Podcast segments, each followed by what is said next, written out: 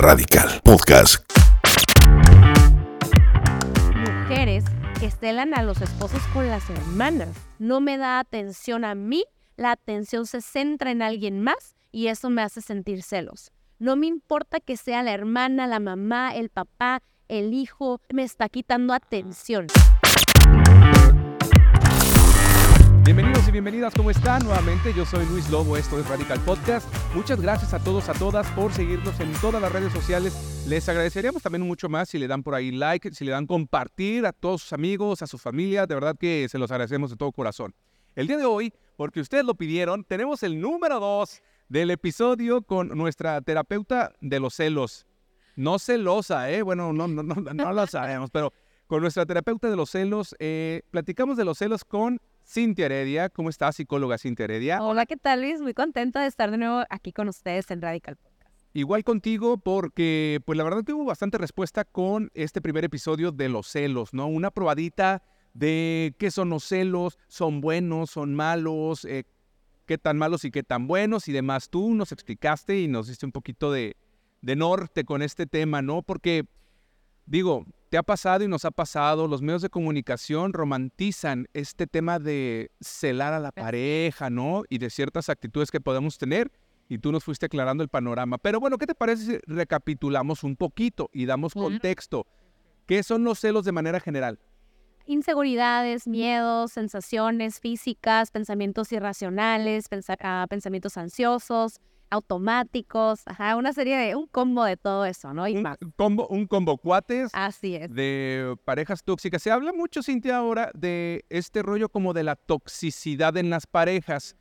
Que cuando yo lo escucho, generalmente es por una actitud de celos, es decir, por una reacción a una situación en donde se desemboca en celos. ¿Por qué crees tú que se diga que es tóxico esto? ¿Por qué la palabra tóxico? Ah, creo que porque está coartando la libertad de alguien, ¿no? Cuando, cuando hablamos de, justo lo decíamos en el episodio pasado, véanlo, eh, los celos son una forma de violentar, una forma de violencia, y justo lo retomas ahorita, ¿no? Eh, romantizar la violencia. Y como bien dijiste, los medios, la sociedad, la cultura, el sistema familiar, de cómo lo, lo romantiza también entre los hijos, los papás, y cómo esto de pronto se vuelve como el papá diciéndole a, abrazando a la mamá, y mira, mi, tu mamá es mía, ¿no? Y, y, se empieza hasta cierto punto como a romantizar, como a tomar como fuego y a normalizar, ¿no? Entonces, ¿qué sucede? Vamos construyendo relaciones desde esa normalidad que al final terminan perjudicando mis relaciones de pareja. Y muchas otras relaciones, como lo hablábamos, pero nos vamos a centrar como las relaciones de pareja. Terminan perjudicando la relación que yo tengo eh, el vínculo que yo tengo, el cómo me relaciono yo con alguien. Oye, y hablando, por ejemplo, de celos, de los celos enfermizos, ¿no? hemos escuchado casos inclusive, y han habido novelas, las mujeres asesinas que han matado por celos. ¿En serio los celos pueden llegar a eso? Claro, ahí ya sería como la, patología, ¿no? La patología de la, de la conducta, eh, cuando se sale ya, digamos, de, em, ¿cómo lo puedo poner? Como ay, es que no, no quiero ni siquiera que usar la palabra sano, pero cuando ya se sale de, la norma, cuando empieza a afectar más allá de una simple pelea con mi pareja, ¿no? Ya está afectando en mi entorno laboral, en mi entorno social, en mi entorno personal. Ya no puedo estar sin pensar en y, el, y lo otro también tiene que ver con mucho con el manejo emocional, ¿sí? O sea, no estoy teniendo un manejo emocional, no estoy teniendo un manejo mental de mis pensamientos automáticos, pensamientos irracionales, o igual y sí es cierto, igual y es verdad, y lo vi, y me consta que esta persona estuvo con alguien, está con alguien, y en ese momento se me secuestra la amígdala, ¿no? ¿Y qué hago? Tengo un, un brote que me lleva a la ira, que me lleva a el nivel de violencia como pues asesinar a alguien, ¿sí? O agredirla físicamente con algún objeto punzocortante, con lo que me encuentra en la habitación. Eh, y me he topado con casos de eh, tomar lo que lo primero que se encuentra en el zapato, aventarlo, la zapatilla, ¿no? Que de pronto ¡oh! le abrí la cabeza. Con el tacón en la cabeza. Así es. Eh, hombres también violentando mujeres por celos, porque creyeron haber visto o porque vieron agrediéndolas, jalándolas del cabello, golpeándolas. Ah. Hay miles de videos de eso en, en las redes sociales. ¿A, ¿A qué atribuimos eso? A un no manejo de la emoción cual, de la ira, del enojo. ¿sí? Eh, digo, definitivamente nos fuimos como muy al extremo, ¿no? Sin embargo, Claro. no hay que minimizar el problema Exacto. porque, ¿no? Definitivamente gran parte de la violencia que se vive en, en los hogares viene como desencadenado gracias a generalmente una situación como de celos sin, Sí. sin fundamento. Sí, Los celos evidentemente dañan a las dos partes y obviamente al contexto, ¿no? Alrededor. Pero si a mí me celan mucho, Mm. ¿no? Entiendo que la persona que siente el celo, pues está sintiendo un- algo acá, ¿no? Una, una, un pensamiento, lo que sea, que no lo está dejando tranquilo. ¿Cómo los celos afectan también de manera como psicológica o de su personalidad al que Sí. es celado? Ujú. Ok, ah, me encanta esta pregunta que hiciste, ¿no? Porque de pronto nos centramos mucho en, en El que siente celos. ajá, en las características Sí. de la persona que, que cela. Eh, la persona que se- está, está siendo celada puede estar sintiendo ansiedad también, ¿sí? ¿Por qué? Porque, híjole, no puedo hacer esto, no puedo hacer esto otro, miedo también a ser agredida, ¿no? Eh, o sea, hay lo, es muy, muy em, equiparable a lo que siente la persona celosa a lo que siente la persona que están celando, si te das cuenta, ansiedad, miedo, eh, es esta cuestión como de empezar a ocultar, ahí ya nos vamos a meter un poco más en la conducta, ¿no? Pero empezar a ocultar ciertas cosas que creen que pueden hacer que los que, que, que su pareja se sienta celosa y entonces los agredan. Al final, creo que estamos evitando, evadiendo ser agredidos las personas que, a, a las que celan, ¿no? Em, otra de las, de las particularidades que puede empezar a ver es aislarse de, las, de, de sus círculos sociales, o sea, aislarse de sus amigos, inclusive de sus familiares. Conozco parejas, em, mujeres, que celan a los esposos con las hermanas. Ajá.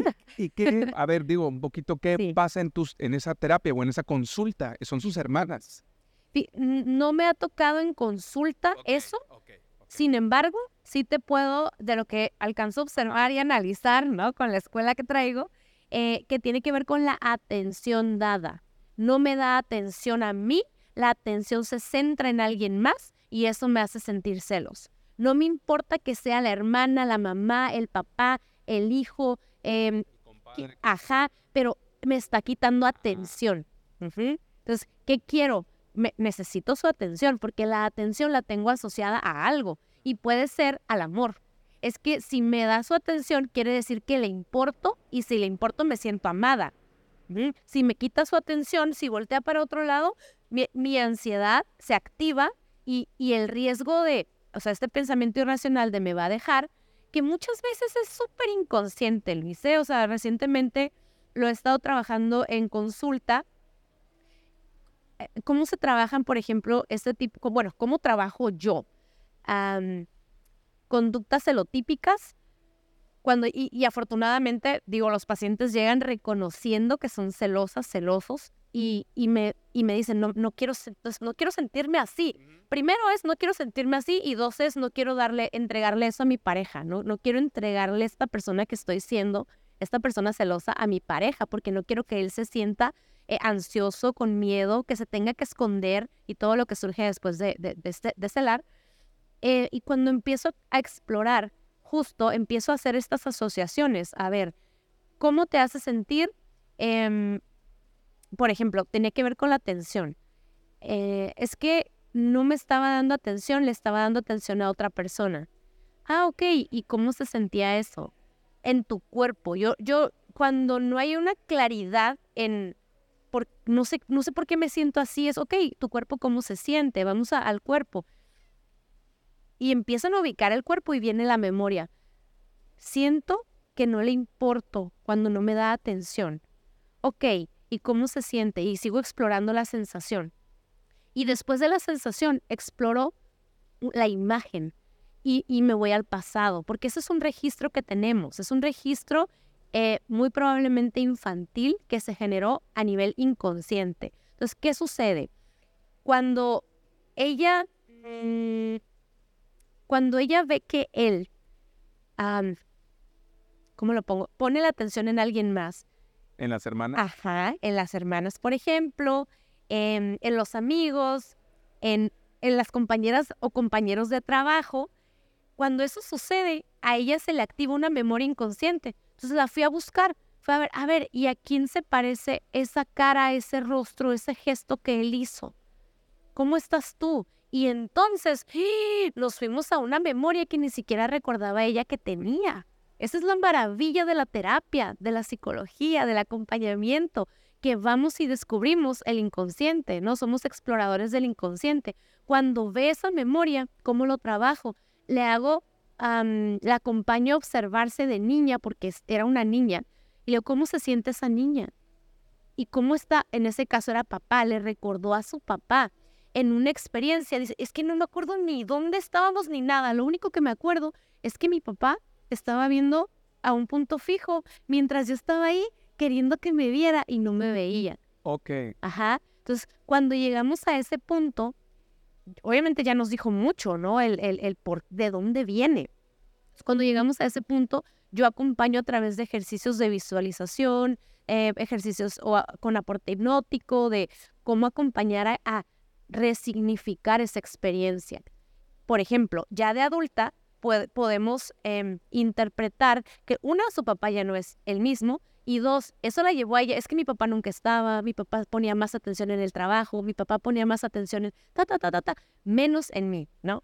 O no, no como me hubiera gustado en mí. Entonces, ¿qué sucede? Le explicamos a través de este ejercicio guiado a, la niña, en esta, ajá, a la niña que fue, ella como adulta, como la adulta que está haciendo, que su papá estaba pensando en eh, ah, el trabajo sí. ¿Por qué? Porque el trabajo la vinculaba con el amor que le iba a entregar a ella, porque le preocupaba a ella que ella estuviera con las necesidades básicas cubiertas. Entonces, em, empezamos a acompañar la niña, a la adulta acompaña a la niña Em, y resignifica el momento y a su papá y le dice, ¿qué crees? Papá ya no es el mismo. Papá ahora nos da esto, nos da esto, nos hace esto, nos hace... Ahora puedo ver el amor de papá de otra forma, ¿no?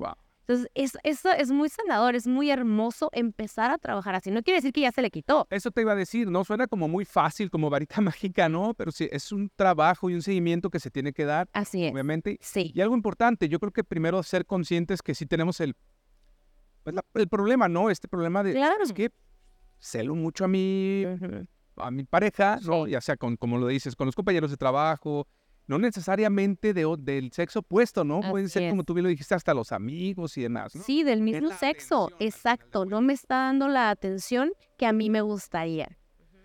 Ay, oye, fíjate que queremos también ir como mezclándole un poquito. Claro. Cintia Heredia, psicóloga ya de de cabecera de aquí de Radical Podcast, tenemos una serie de preguntas que nos han hecho llegar a través de las redes sociales, en YouTube, en Spotify, en Instagram, en Facebook. Gracias y más o menos hicimos un, un conteo. Me preguntan por aquí, ¿cómo puedo manejar los sentimientos de celos en mi relación de pareja de una manera saludable? Ah, ¿Hay, ¿Hay celos saludables? sí. Se pueden manejar la reacción, ¿sí? Que de hecho es lo que, es lo que, es lo que buscamos, el manejo, la gestión de esas emociones que surgen. Saludablemente sí, ¿por qué? Porque no está siendo saludable su gestión y su manejo. Es más, ni siquiera lo hay muy probablemente. Entonces buscamos hacerlo sano, buscamos un equilibrio, una gestión en, que, por ejemplo, si mi pareja hizo algo que me hace sentir celos, que me hace sentir insegura, que me hace que, me, que, me, que tenga pensamientos ansiosos, puedo, la gestión o el manejo, ¿dónde estaría? ¿Dónde, en dónde radica? En el no dar por hecho que es que de seguro está hablando con alguien y, ya está quedando y ya está en este, en este como tono romántico con alguien, ¿no? Entonces, ¿qué sucede? A ver, tranquila. Y ahí es donde empiezo con mi autogestión, ¿no? El, a ver, está escribiendo, ni tienes idea ni con quién está escribiendo. ah, en el caso que fuera un mensaje de... En el caso que fuera un mensaje, en el caso que fuera mirar a alguien, ¿no? En el caso que fuera eh, tardarse en llegar a casa, en el caso que fuera, híjole, pues ahora sí que cualquiera, ¿no? Cualquier caso. Es, estoy viendo una imagen que me está llevando una emoción porque tuve un pensamiento, una interpretación de esa imagen que vi. Entonces, la gestión es parar el dar por hecho que lo que la interpretación que hiciste de esa imagen, ¿sí? Entonces, ahí está la gestión y cómo y ¿Cómo lo paras? Es decir, eh, me pongo yo en el papel de eh, yo celoso, ¿no? Y como tú bien lo dices, ah, está mandando un mensaje de seguro es a un güey, ¿no? Y, y que se me hace que cuando yo me voy a trabajar, ¿no? Este, se quedan de ver. Y yo, ¿cómo puedo parar eso? Yo, yo, yo, ¿qué me sugieres? Fíjate, ahí me encanta, porque ¿dónde está tu atención? Pues ahí, en, ahí en el problema, pues, o sea, bueno. en- en la- Afuera, Sí, no, claro. en él, en qué va a ser, en con quién va a estar, cuánto se va a tardar, está afuera. ¿Y eso qué implica? Corre riesgo de elegirme o no elegirme, de dejarme o no dejarme. Ajá. Ok. Yo lo que recomiendo es vuelve a ti. Vuelve tu atención a ti. ¿Cómo? ¿Quién soy yo? ¿Mm? ¿Qué aporto a mi relación? ¿Cuánto valgo? Ajá. ¿Qué, qué soy capaz de construir y co-construir en una relación? Ujú. Tiene mucho que ver con tu relación contigo, con tu valor. ¿Por qué? Porque a la persona con la que estás, por algo está contigo. Y si decide no estar o si decide estar con alguien más, para nada tiene que ver contigo. Para nada. Y sí, entiendo que hay terapeutas que justifican, sí, es que algo había en la relación y tú mira la responsabilidad. Sí, pero el acto de infidelidad es de quien lo ejerce. ¿Por qué? Porque yo tengo la capacidad de decidir sobre un acto, sobre mi acto. No puedo responsabilizar a mi pareja porque fui infiel por tu culpa, porque no me... em, no, no, em, no, no hacemos el amor todas las noches. O porque no me, no me decías que me amabas diario. No, no puedo. Porque eso no tiene que ver con él, tiene que ver con mis necesidades no cubiertas y lo estoy responsabilizando a él o a ella de que las cubran. Porque si no, pues yo voy a estar con alguien más. Eso suena castigo. Totalmente. Oye, ¿se puede ser infiel o tú crees, consideras que hay infidelidad con la vista? ¿Con la qué? Vista. Con la es vista. que la viste o lo viste. Mm, ujú. O sea, eso, eso puede considerarse desde tu área del, del conocimiento como una infidelidad. No, Ok. ¿Se puede ser infiel con la mente o con el pensamiento? claro. Y eso es, sí es infidelidad, es decir, estar imaginándote tú con otra persona, en una fantasía, al final de cuentas. ¿Infidelidad para quién? Para la Ex- pareja. Ajá, para la pareja, por supuesto. Si la pareja se entera, Yo, por va a ser infidelidad. como en una fantasía acá en mi cabeza, ¿no? Con este Carmen Electra, no sé si todavía está viva esa señora, ¿no? Pero no sé por qué se viene a la mente. Con- Oye, y yo ni la ubico, ¿no? Claro, este, ah, staff, por favor, una modelo. Megan Con... Fox, Megan Fox. Ah, Ah, ok, me toca acá. Con Megan Fox, así, ¿no? Por ejemplo, eh, por decir un nombre. Y mi pareja, este, que a lo mejor yo le diga, ¿sabes qué? Es que estaba, acá andaba en- en- con Megan Fox. Él, ah, pero acá. Sí, en el cojá, sí, entiendo. O sea, en la mente sin siquiera decir. Como por ejemplo, eh, está una pareja en, en- en el acto sexual y la pareja está imaginando a alguien mientras lo está haciendo con su mujer. o ¿Eso es común? Pues no sé si sea común, honestamente, pero sí sé que sucede. Ajá. Entonces yo, yo no, le- no lo digo. Estoy haciendo el amor o estoy teniendo relaciones sexuales con mi pareja, pero al mismo tiempo estoy pensando en alguien más. Y ahí creo que también eh, sería relevante definir la infidelidad. Ajá. Para cada quien. Por eso te decía. ¿Por qué? Porque he escuchado relaciones, he escuchado em, personas que dicen, para mí no es, para mí no es, pero para tu pareja sí.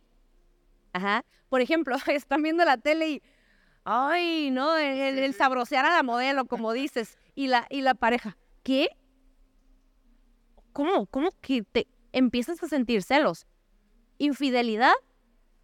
Depende. de- Depende. depende de la pareja. A ver, Cintia, ahí te va. Hay una película que se llama Una propuesta indecorosa. Ajá. No es muy nueva, ¿verdad? Este, pe- pero es muy buena. Una pareja, eh, un millonario le dice al, al hombre, te ofrezco un millón de dólares por pasar una noche con tu esposa. Lo discuten, obviamente hay bronca, ¿no? ¿No la has visto?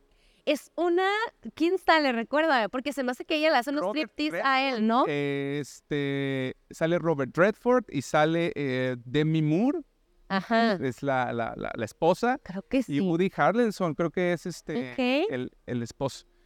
Total que le dicen eh, un millón de dólares por pasar, hay broncas, eh, no, me estás vendiendo y demás y demás. Al final sí pasa una noche con su esposa. Si quedaron los dos de acuerdo, ¿hay infidelidad? No.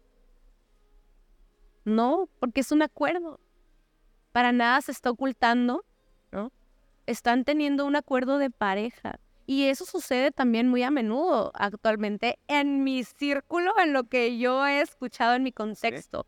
¿Puede ser más fuerte el amor que sienten como pareja, aunque haya pasado una noche con este millonario? Sí, fíjate que creo que empieza justo a ver, ¿cómo lo puedo poner? Creo que ahí la base de la unión en la pareja, del vínculo, está muy claro. Ahí es un acto sexual que no tiene que ver con el amor, que tiene que ver con el quiero verte con alguien más. ¿Sabes qué es lo más chistoso? Ni siquiera te lo dicen si, si hubo un acto. Nada más pasó la noche. Ya. Entonces, esa es la duda de. Y ella nunca le dice si sí, si no. Es, que es. ¿Qué importa? O sea, ¿qué importa si sí o si no cuando estuvimos los dos de acuerdo? Porque en él sí le surgía como el coraje al final, ¿no? Este, este. De verla con él. De haberla soltado una noche. Ya. ¿Y el esposo la veía? No. Ok, o sea, él la dejó ir y estuvo con él. Este... Y hasta el otro día la vuelve a ver. Ah, ok. Es que ahí, ahí, volvemos al punto del acuerdo. Es un acuerdo, no hay infidelidad porque hay un acuerdo en la pareja. Haya sido, eh, ¿cómo lo puedo poner? Hayas estado segura o no, o seguro o no, fue un acuerdo, ¿sí? Entonces no te engañó para nada. ¿Por qué? Porque estabas de acuerdo y lo que dijiste que iba a pasar pasó. Lo que tú, lo que acordaron pasó. Ajá. ¿Qué, qué, mm, ¿qué podría ser, eh, digamos, o qué podría tornarse una infidelidad cuando ya existe una mentira o se sale del acuerdo, ah, ¿sí? Por ejemplo, vas a estar con él únicamente, no vas a estar sexualmente con él. Y si ella está sexualmente con él, ya rompió el acuerdo. Y ahí sí le puede reclamar a ella por haber sido infiel. ¿Sí? O e inclusive, que sucede mucho en este tipo de vínculos que te comento, que es muy común últimamente, no sé antes, em, que están de acuerdo la pareja en que ambos estén con alguien más, pero ya solamente un encuentro sexual, ¿no? No pueden tener como estas, eh, ay, ¿cómo estás? Esta comunicación, ¿no? ¿Y qué sucede? Si uno le empieza a tener, ya me está haciendo infiel. ¿Por qué? Porque ese no era el acuerdo. Y además me estás ocultando y me estás mintiendo. Creo que el término este aplicaría para cada relación los parámetros de qué, qué, como los límites. Límites, claro. Sí, sí, hasta dónde. Sí. Otra pregunta que nos hicieron llegar por acá, Cintia, nuestro público conocedor, que ya sigue todos los episodios de Radical Podcast. Muchas gracias, por cierto. Muchas gracias. Te preguntan, ah, ¿existen patrones de pensamiento, comportamientos específicos que pueden estar como exacerbando los celos y cómo puedo cambiarlos? Sí, qué interesante pregunta. Eh, y, digo interesante porque es muy común y puedo decir que no es fácil. Ajá, no es fácil. Y como no es fácil, no es sencillo, em, lleva tiempo. No hay que desesperarnos cuando tenemos esta tendencia a los celos, a los pensamientos ansiosos, que no hay manejo de ellos, a este, este no manejo emocional que viene de estos pensamientos o de las experiencias que he vivido Em, no hay que desesperarnos, es, es un proceso que para, ahorita lo mencionaste, ay, pero se escucha como varita mágica, ¿no? Lo que te comentaba anteriormente de cómo manejo. Y, y no es así. Fuimos a descubrir qué lo genera. Esto es el primer paso. Bueno, no, el primero es reconocerte, ¿sí? Hacerte responsable de quién estás siendo. Em, el segundo sería quiero hacerme responsable en quiero trabajarlo para mí misma o para mí mismo, ¿no? Eh, quiero trabajarlo y el, tercero es ir a acudir con un especialista porque en honestidad la mayor parte del tiempo no podemos solos. Necesitamos entrenar la mente. ¿Por qué? Porque ya traemos patrones ¿no? inconscientes de pensamiento. Lo, lo interesante es hacerlos conscientes estos patrones de pensamiento. Eh, ¿Cómo los hago conscientes? Me doy cuenta cada que mi, por ejemplo, si yo celo a mi pareja porque llega tarde y eso es muy frecuente, ¿en dónde están mis pensamientos? ¿Qué estoy pensando? ¿Qué me estoy diciendo? Empezar por ahí, hacerlos conscientes. Después de ello, A mí me encanta poner la realidad, em, la realidad y, la, y, lo, y lo que no es real, lo irreal. Fantasía. La fantasía, claro. es claro, es, a, ver, es que mi pareja no me da la atención y, y le pone más atención a otras personas. Un pensamiento que podemos decir que es irracional o no, ¿verdad? Pero vamos a descubrir si es irracional o no. A ver, ¿cuál es tu dinámica de pareja? Vamos a observar la relación y de pronto, ay, mira, qué, qué curioso. Normalmente cuando hablas, está por- me has comentado que te sientes escuchada, que te sientes acompañada, que te retroalimenta. A lo mejor él no es la persona más habladora del mundo, ¿no? Más ah, comunicativa del mundo, pero, pero te escucha, valida, respeta tu, tu manera de ser, tu manera de hablar. Cuando le has am, dicho que necesitas algo de él o ella, está ahí, acude a ti, te atiende, o sea, acompaña la experiencia. Ay, y, y ahí es como vamos sacándonos de este entorno, de este campo mental irracional, viendo la realidad. Ajá, no sé si te respondí un poco. Espero que sí, espero que sí. Ya nos Sí, dirán nos en los comentarios. comentarios. Sí. Siguiente pregunta, Cintia. ¿Hay estrategias específicas? Fíjate, eso está muy padre porque habla de reconstruir la confianza, porque si algo se rompe y se desgasta en una situación de celos, es la confianza. Entonces, ¿hay estrategias como muy específicas para poder reconstruir la confianza después de episodios de celos que hayan afectado la relación? Que si hay estrategias, por supuesto que sí. Sí. Hay muchas estrategias. Hay que buscar qué estrategia te acomoda mejor a ti. Hay que buscar qué enfoque te acomoda mejor a ti. Eh, he escuchado te- em, estrategias desde lo cognitivo-conductual. He escuchado estrategias de pronto desde, esta, desde estas terapias holísticas. He escuchado estas estrategias desde el humanismo. O sea, dependiendo de, de ti, tú te conoces mejor que nadie y, es, y sería lo ideal. Entonces, si algo te puede funcionar como estrategia, eh, una, bueno, vuelvo a repetir lo de la pregunta anterior. Primero, reconócete como una persona celosa o como alguien que está teniendo un episodio de celos, ¿sí? A lo mejor no eres celosa porque no es la constante, ¿no? Pero tuviste un episodio y dañó la relación. Hay que platicar en pareja. ¿Desde qué? Desde una escucha activa. O sea, la comunicación en pareja es clave, es fundamental y la responsabilidad de estar con alguien que está teniendo celos, episodios de celos. ¿Cómo se puede? Y lo, bueno, lo platicábamos en backstage, ¿no? El cómo, si yo mm, afecté la confianza en la relación de pareja, ¿cómo me hago responsable? Te pregunto a ti, ¿qué necesitas? ¿Qué necesitas que yo haga para restablecer la confianza en la pareja? Para, para que mi falta, ¿sí? En responsabilidad la pueda cubrir y vuelvas a confiar en mí. Entonces, si yo te digo, ¿sabes qué? Me gustaría que no le pongas no le contraseña. Híjole, exacto, negociables, no negociables, No ¿no? le hables a tus hermanas. Ajá, exacto, es, ¿sabes? Y me encanta qué bueno que, que pusiste este, es, que Ajá. me respondiste eso. ¿Por qué? Porque a lo mejor yo te digo, eh, o me dices, em, necesito que dejes la contraseña, que tu, celular sin contraseña. Y que cuando te hablen, no te escondas para hablar. ¿va? Y digo, ok, y que le dejes de hablar a tus hermanas. Ah, canijo, a ver, espérate no puedo dejarle de hablar a mis hermanas, no quiero dejarle hablar a mis hermanas porque es mi familia, pero puedo, no puedo mantener abierto mi celular sin, sin clave, puedo hablar delante de ti sin ningún problema, puedo tomarte de la mano y no soltarte cada que vamos eh, por la calle, ¿no? O en donde sea que estemos, puedo presentarte a todas las personas que nos topen. O sea, lo que tú me lo puedo empezar a hacer. ¿Hasta cuándo? Ay, también va lo otro, ¿no? ¿Tú a qué te comprometes? ¿Sí? Porque si vamos a restablecer la confianza en la relación, entonces tú a qué te comprometes? Sí. Porque la confianza que nos lleva a que tengamos una relación sana.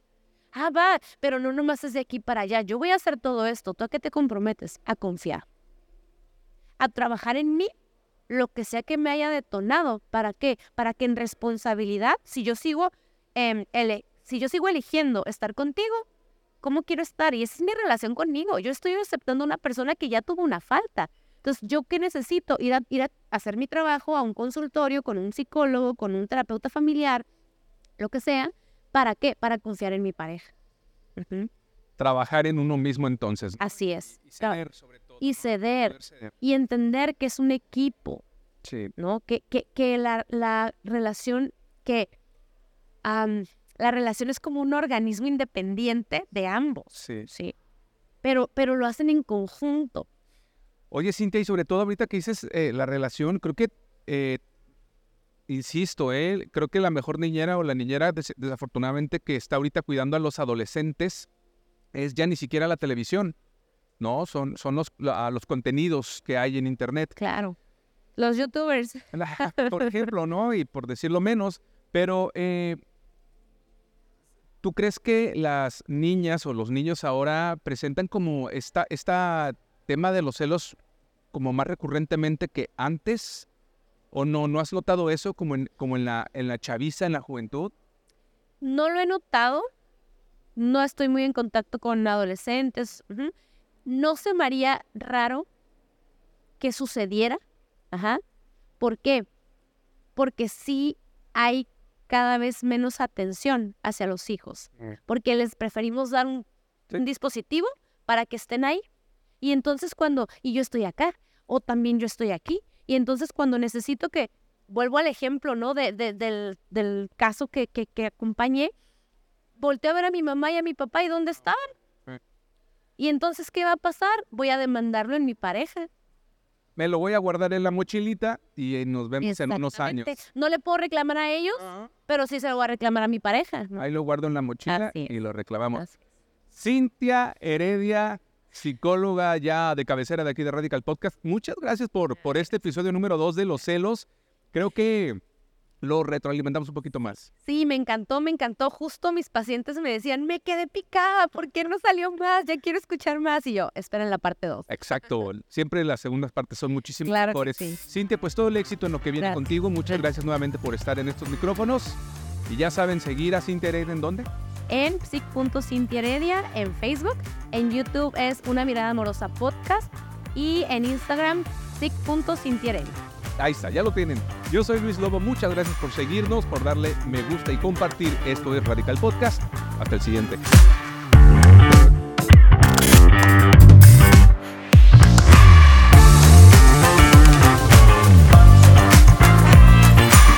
Radical Podcast